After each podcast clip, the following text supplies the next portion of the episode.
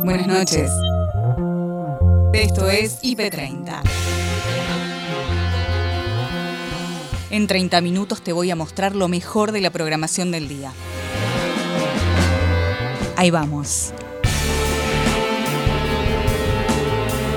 Hoy, en IP30, Día Mundial de la Hipertensión. Mira estos números que quería compartir con vos, Anita, para tener idea de cómo afecta la hipertensión a las, a las personas, el porcentaje tan elevado. Uno de cada tres mayores de 18 años es hipertenso, pero el 40% de las personas lo desconocen, muchos lo padecen y no saben justamente que tiene hipertensión. La ministra de Salud de la Nación, Carla Bisotti, se encuentra en la provincia de Neuquén. La situación sanitaria allí es compleja. Los casos han aumentado desde abril, desde fines de abril hasta el día de la fecha. Ayer hubo 498 casos positivos de coronavirus y ya son 5.500 los casos activos que hay actualmente en la provincia y la ocupación de camas de terapia intensiva está al límite. Lanzamiento de la Semana Mundial para la Seguridad Vial. Desde Luchemos por la Vida proponen. Se trata de promocionar en todo el mundo, no solo en la Argentina, que en las ciudades de la Argentina, en las calles particularmente, reduzcamos el límite de velocidad a 30 kilómetros por hora. Educación ambiental integral. Es ley. Antes de que sea tarde. Una ley de educación ambiental es fundamental para justamente poder garantizarnos un futuro habitable. Si seguimos presionando, alentando y, más importante, seguir educando al público, no hay razón de por qué uh, no resolvamos esto a tiempo.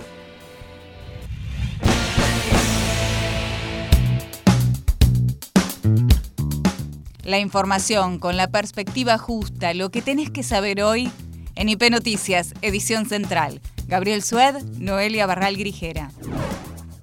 Pasamos ya a desarrollar el tema más importante del día, que como les decíamos tiene que ver con esta preocupación, este recálculo de parte del gobierno de la ciudad eh, y la posibilidad de disponer nuevas restricciones. Incluso está sobre la mesa la posibilidad de suspender las clases presenciales en la ciudad en todos los niveles, algo que no había pasado hasta ahora y tiene que ver con una preocupación muy firme y creciente entre las autoridades del gobierno de la Ciudad de Buenos Aires. Una preocupación que por supuesto tiene absolutamente relación con la cantidad de contagios, no solamente eh, a nivel local en la ciudad, sino lo que estamos viviendo a nivel país. Vamos a compartir con ustedes los números de las últimas 24 horas, los diagnósticos a nivel nacional, diagnósticos que se acercaron mucho a lo que fue el récord histórico de la pandemia en la Argentina. 28.680 casos diagnosticados, con la particularidad... Un asterisco, sí, ahí. Un asterisco de eh, la carga eh, tardía o la carga retrasada de más de 5.000 casos de la provincia de Formosa. Claro. Lo que de todas formas... No Deja el número en más de 24.000. Sí, no nos aleja tanto de, los récords. Para un lunes, además. Para un lunes. Para un lunes que en general, al venir del fin de semana, tiene números más bajos. Pero además acá tenemos un récord, que es el número de internados en terapia intensiva. No había pasado la barrera de los 5.400 casos, 5.400 y pico, había sido el número récord. Ahora estamos casi en 5.700 personas internadas en terapia intensiva. Recuerden, siempre decimos, más del 60% de las personas que ingresan en terapia intensiva fallecen, se mueren. Ese es el número importante del día, al margen de que también tuvimos una cantidad de muertos muy alta, 505 en las últimas 24 horas. Y la ciudad con 2.445, en el caso de la ciudad, no hay eh, carga retrasada de, contagios ni de casos, 2.445, ya más cerca de los picos de 3.000 que había mostrado en las semanas anteriores y por eso, por eso, hoy ya temprano en la tarde, Fernán Quirós empezó a hablar con sus compañeros de gabinete y empezó a transmitir internamente este mensaje de me parece que ojo porque hay que empezar a encender las alarmas. Después lo contó públicamente, pero veamos eh, la cantidad de contagios en la ciudad de Buenos Aires y cuál es la preocupación en particular del ministro porteño. La preocupación es esa curva que venía en descenso y que de pronto cambia la tendencia lo vemos en los últimos días, en la última semana, es lo que preocupa a Fernán Quirós, y empieza a subir lentamente. Bueno, ese, ese, repunte en la cantidad de casos en la ciudad de Buenos Aires es lo que hace eh, entender al gobierno de la ciudad, de Horacio Rodríguez Larreta, que la estrategia no está dando resultados, porque se frenó el descenso en un número muy alto.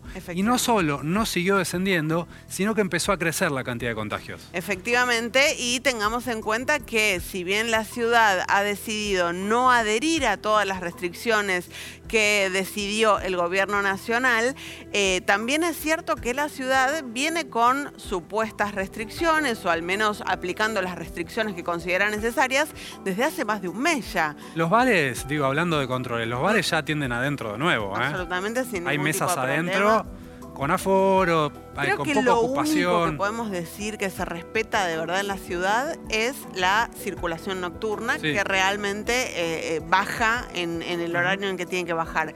Pero los bares, los restaurantes atienden adentro. Bueno, claramente las clases presenciales no se han cortado y ahí está el resultado. Esto es lo que ve el ministro Fernán Quirós y por eso enciende las luces de alarma, aunque de todas formas dice... Vamos a esperar hasta el viernes a Claro. ver si esta tendencia se sostiene. El viernes que vence el decreto. Agustina Díaz y Nacho Corral actualizan la información tarde a tarde. Ustedes saben, Chile tiene que reserva- eh, reformar su constitución y por eso hubo la elección de quiénes son los que van a escribir, los constituyentes, los que van a redactar esta nueva constitución para Chile que puede ser, pareciera ser, ahora nos va a contar Fer Duclos un poco más, un antes y un después en su historia. Sí, un hecho histórico para la región también, sobre todo por las características de la elección, efectivamente, de cada uno de los constituyentes y con, en principio, resultados que sorprenden para mal al oficialismo en este caso. Sin duda, ¿eh? avanza la izquierda y los partidos independientes, ¿eh? las candidaturas independientes para ser asambleísta constituyente en Chile. ¿Qué significa esto? ¿Qué está pasando del otro lado de la cordillera? Fer Duclos con toda la información. ¿Cómo te va, Fer?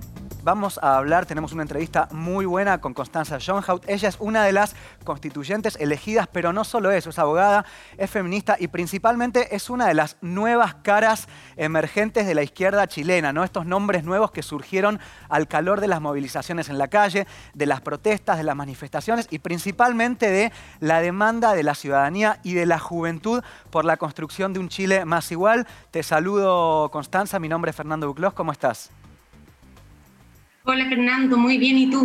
Bien, Un gusto bien. Estar aquí con ustedes. Bueno, primero que todo, te felicito por lo que se logró ayer. Segundo, te agradezco por tu espacio. Y bueno, a ver, tercero, te quiero preguntar cuál es la, eh, la- el análisis que hacen ustedes de lo que sucedió ayer. Me imagino que ahora ya ha pasado un poquito la alegría del principio.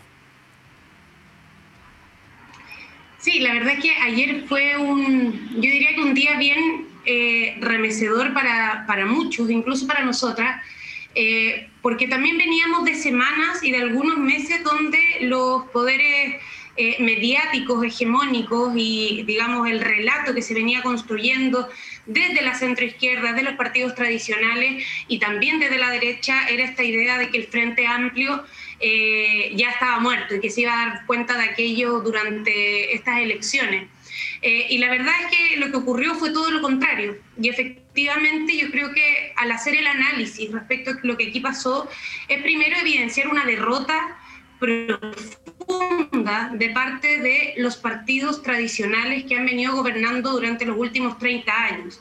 En particular de la derecha, que como bien dices, eh, fue toda unida, incluyendo el Partido Republicano, que es la expresión, digamos, más fascista que existe acá en Chile. Eh, fueron todos juntos y así todos no lograron ni siquiera el tercio de la convención.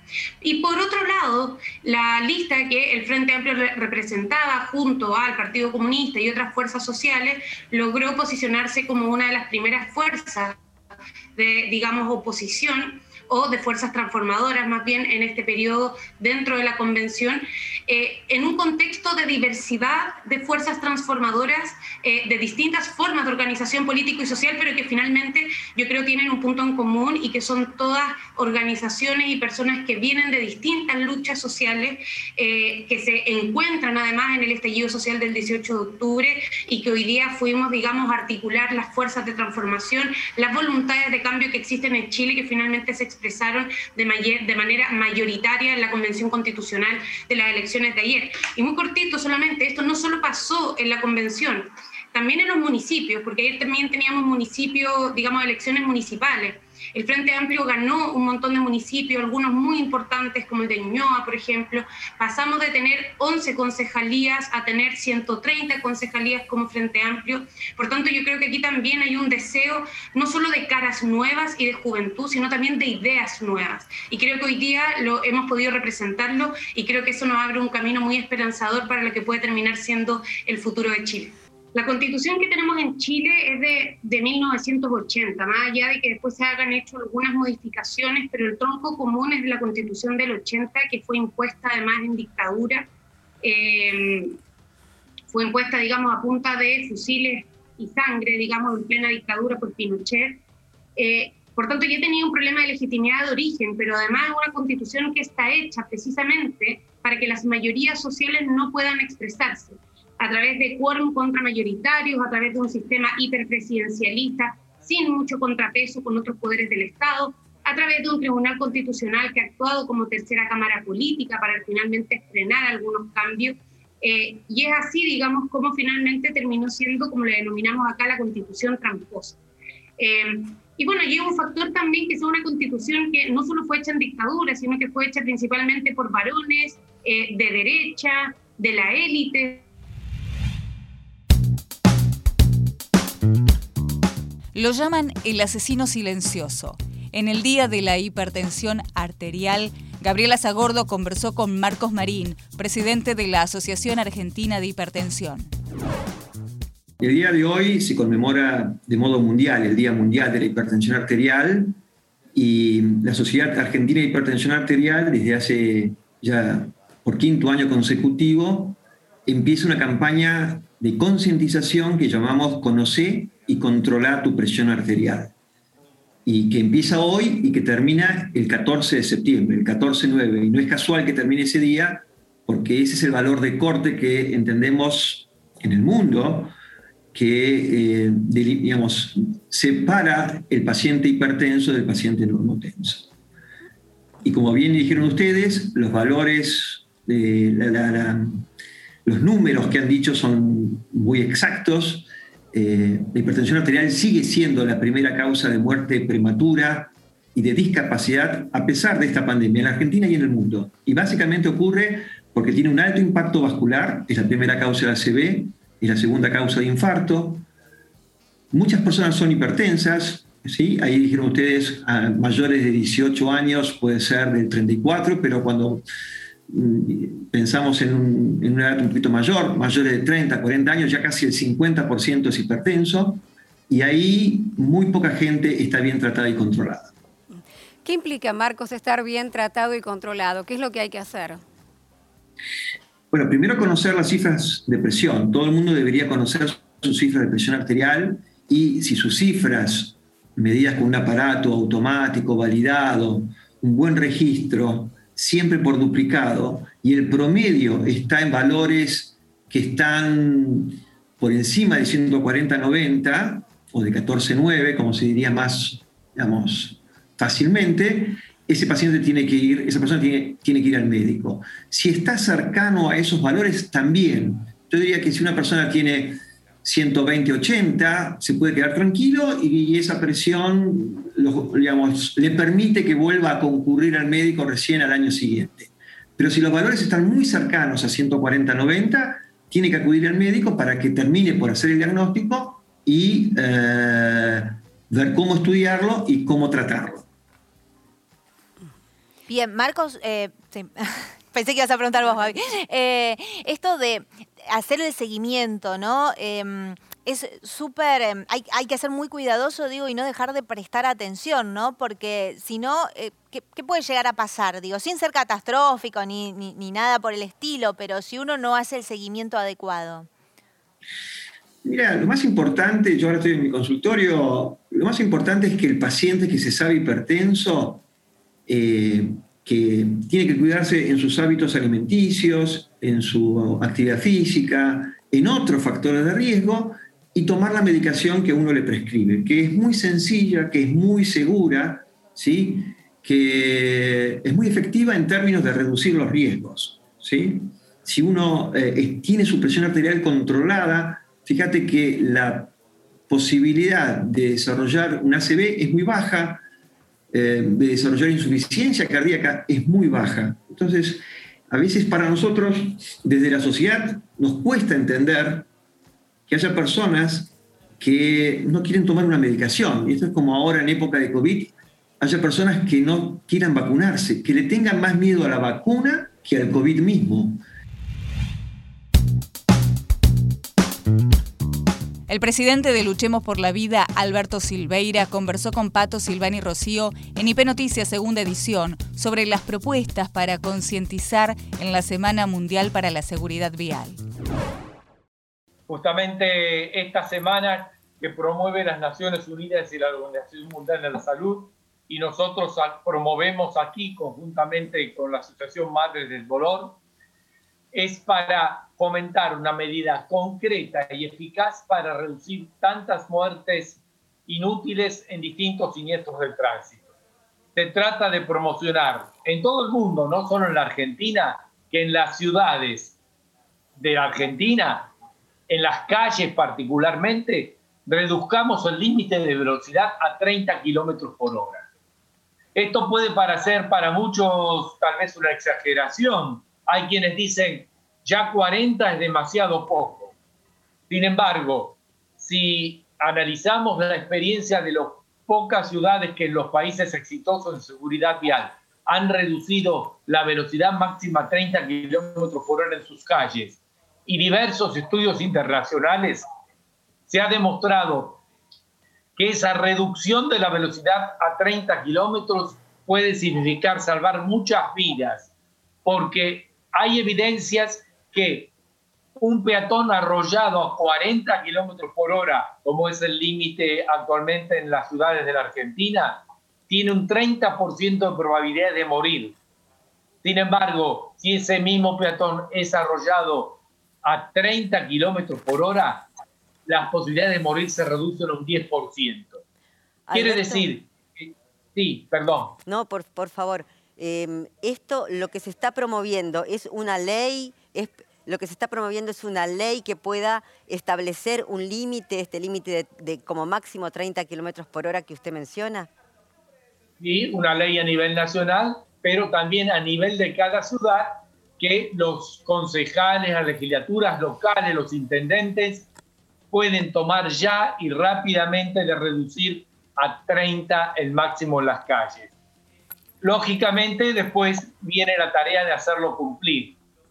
Pero esto es una tarea relativamente sencilla si además del control que debe haber y la sanción para los transgresores, se implementan sencillas y diría económicas medidas de infraestructura como reductores de velocidad, picanas, estrechamientos de calzadas, ensanchamientos de veredas, que hagan que todos los conductores de vehículos se vean obligados a cumplir con este máximo de velocidad que puede salvar muchas, pero muchísimas vidas.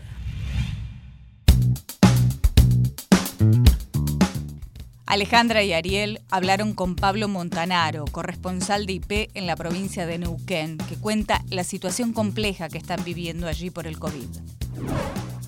Acá la, situación es compleja, por eso llegó ayer al mediodía la ministra de Salud, Carla Bisotti, para ver en terreno la situación en la provincia de Neuquén. Los casos han aumentado desde abril, desde fines de abril hasta el día de la fecha. Ayer hubo 498 casos positivos de coronavirus y ya son 5.500 los casos activos que hay actualmente en la provincia y la ocupación de camas de terapia intensiva está al límite en, todas las, eh, en todos los hospitales y los centros de salud de la provincia. Carla Bisotti estuvo desde ayer al mediodía reunida con el gobernador Omar Gutiérrez y con la ministra de Salud, Andrea Pebe. Eh, bueno, entre otras cosas, eh, lo que se está analizando es el envío de profesionales de la salud.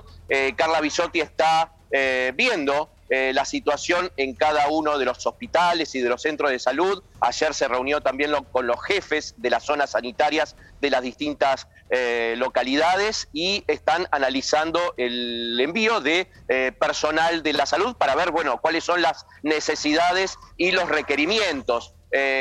por otra parte, estuvo recorriendo el estadio Rucaché, donde se está realizando desde hace dos semanas una vacunación a demanda, una vacunación eh, sin turno previo para aquellos adultos mayores de 60 años y las personas entre 18 y 59 años con factores de riesgo. Eh, la verdad que destacó eh, Carla Bisotti este plan de vacunación que se está llevando a cabo desde hace dos semanas con bastante éxito, ¿no? Porque la gente está acercándose a estos centros vacunatorios y, bueno, eh, el objetivo del gobierno provincial es tener a fin de mayo 178 mil dosis aplicadas en, los, en las personas que eh, se llama eh, objetivo, ¿no? la población objetivo.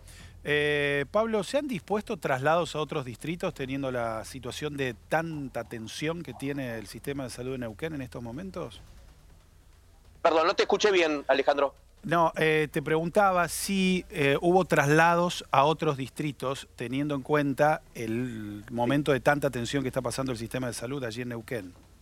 Sí, sí, sí, hubo traslados de pacientes eh, a otros centros de salud. Incluso en estos días lo que se pudo confirmar, esto lo confirmé con, con las autoridades sanitarias, que aproximadamente 48 personas eran las que estaban esperando camas de terapia intensiva eh, o sea que eh, permanecían en guardias o en los centros de salud para ser derivadas. Eh, acá lo que, lo que faltan son las camas de terapia intensiva y por otro lado el personal especializado para atender esas, esos requerimientos en las camas de terapia intensiva. Los intensivistas, Pablo, te quería consultar si detectaron el ingreso de alguna de las cepas más contagiosas, como por ejemplo la de Manaus o la del Reino Unido, que hayan sido la consecuencia de este contagio tan exponencial en tan poco tiempo, a lo que hacía referencia precisamente la ministra de Salud, Carla Bisotti.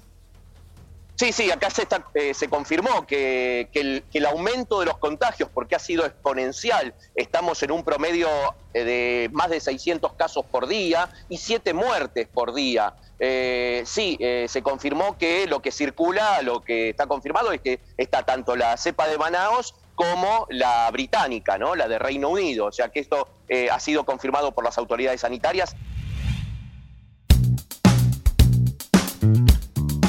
Elecciones en Chile y nueva constitución inminente. Al respecto, el periodista y constitucionalista Patricio Fernández da detalles de la histórica jornada que vivió ayer el país trasandino. Mira, muy puntual. Yo creo que aquí hay un, ciclo chileno, un periodo que termina, se abre nos abrimos a uno nuevo. Ustedes mismos comentaban más, yo te diría que esto no es una conversación con el pasado, sino con el futuro. Lo que acá se está viendo es otro mundo ciudadano representado, los bloques, no, no solo la derecha fue la que perdió, sino que de alguna manera eh, toda la estructura partidaria del poder de los últimos 30 años. La frase esa que se, que se levantó durante el estallido social, no son 30 pesos, son 30 años, eh, que en un minuto podía pensarse o, leerse como que estos eran los, unos 30 años calamitosos frente a los cuales se levantaba una población enfurecida, tienen otra lectura más precisa, creo yo, porque esa anterior haría pensar que todos los problemas comenzaron con la democracia.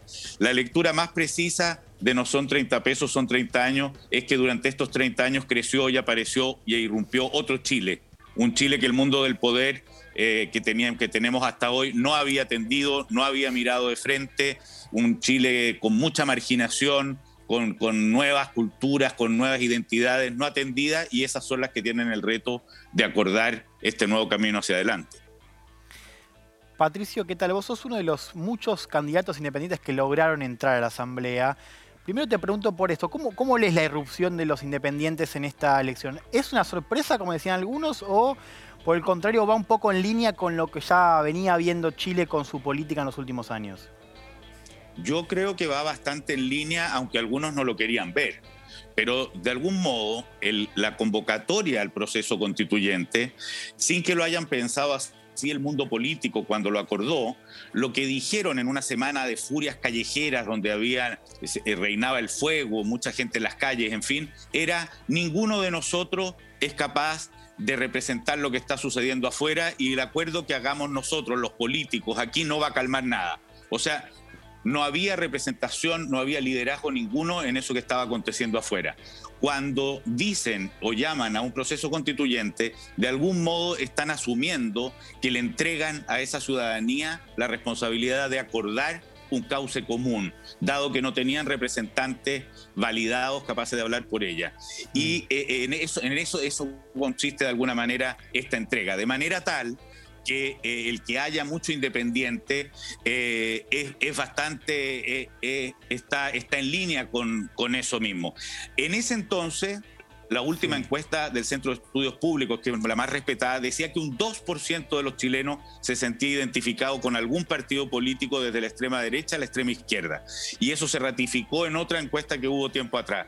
Es decir, acá lo que se está mostrando es ese Chile nuevo que en las estructuras partidarias eh, de los partidos tradicionales no tiene representación.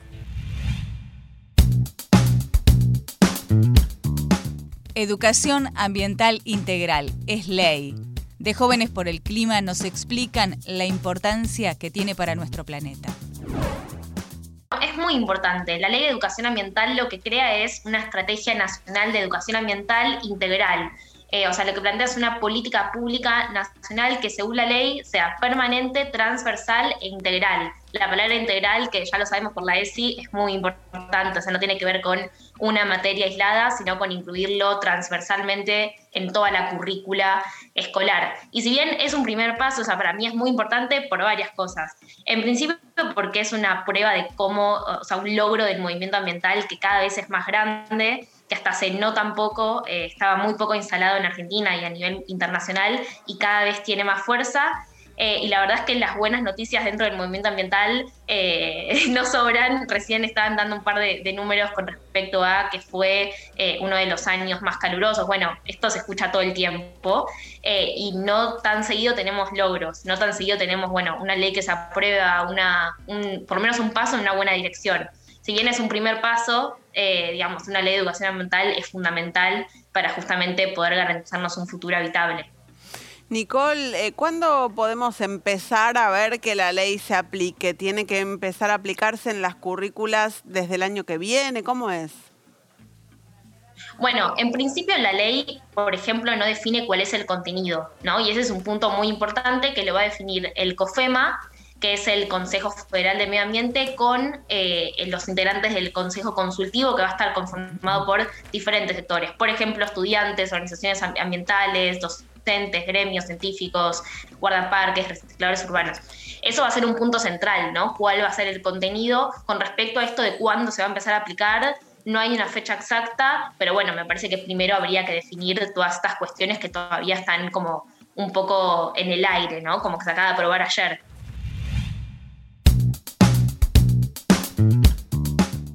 Arrancamos con todas las voces. Nuestro recreo de lunes. Gaby y Noé nos las cuentan. Vamos a empezar por la de un ex vicepresidente. Ah, muy bien. ¿Qué tal? ¿Nivel? ¿Julio Cobos? No. Otro. Pero de la misma presidenta. Bien, pero. Estuviste en zona. Sí, sí, sí. De Amado Vudú. ¿Sabes qué? Eh, le preguntaron por el actual ministro de Economía. Sí, bueno, comparten profesión. Tranqui, porque es el ministro del gobierno, del Frente de Todos. Vos, de alguna forma, estás como integrante del Frente de Todo, así que una opinión tranquila te pedimos. Y esto opinó Voodoo sobre Guzmán. A, mí me, resulta muy raro que, que habiendo tantas mujeres y varones eh, con experiencia y con capacidad eh, haya terminado siendo Martín Guzmán ministro de Economía. Buenísimo, amado, un amigo. Hubo buen remate, ¿no? Un Porque Venía preparando la frase y lo mató. Pero labura con un premio Nobel, no es que preparado. de- Claro. O sea, por ahí la pusieron a acusación, cualquiera que iba caminando por la calle. la más o menos. acusación de la preparación, no sé si es justa Sí. esa la que va.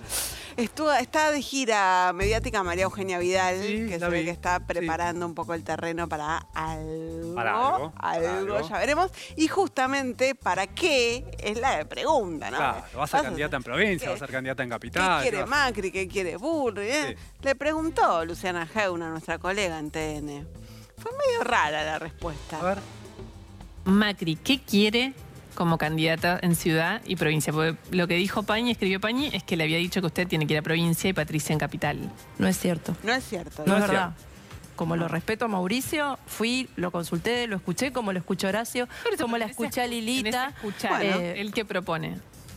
En esa escucha, él cree que lo mejor sería que yo fuera a la provincia de Buenos Aires. Ah, entonces sí. entonces sí era cierto. No le dijo, pero se lo dijo. Bueno, Telepáticamente capaz. en esa escucha se lo dijo. Es Bueno. raro, raro, raro, pero bueno, ahí está. Bueno, y alguien, vamos a cerrar con alguien que es amigo de esta sección, de este segmento, Abonadísimo. porque es un abonado, porque nos da, nos alimenta eh, cada noche. Estamos hablando del ex presidente del Banco Nación, eh, Carlos Melconian, que habla con ese lenguaje que le gusta a la gente, en este caso refiriéndose a los problemas de inflación que está teniendo este gobierno, con una reivindicación impensada. Escuchen.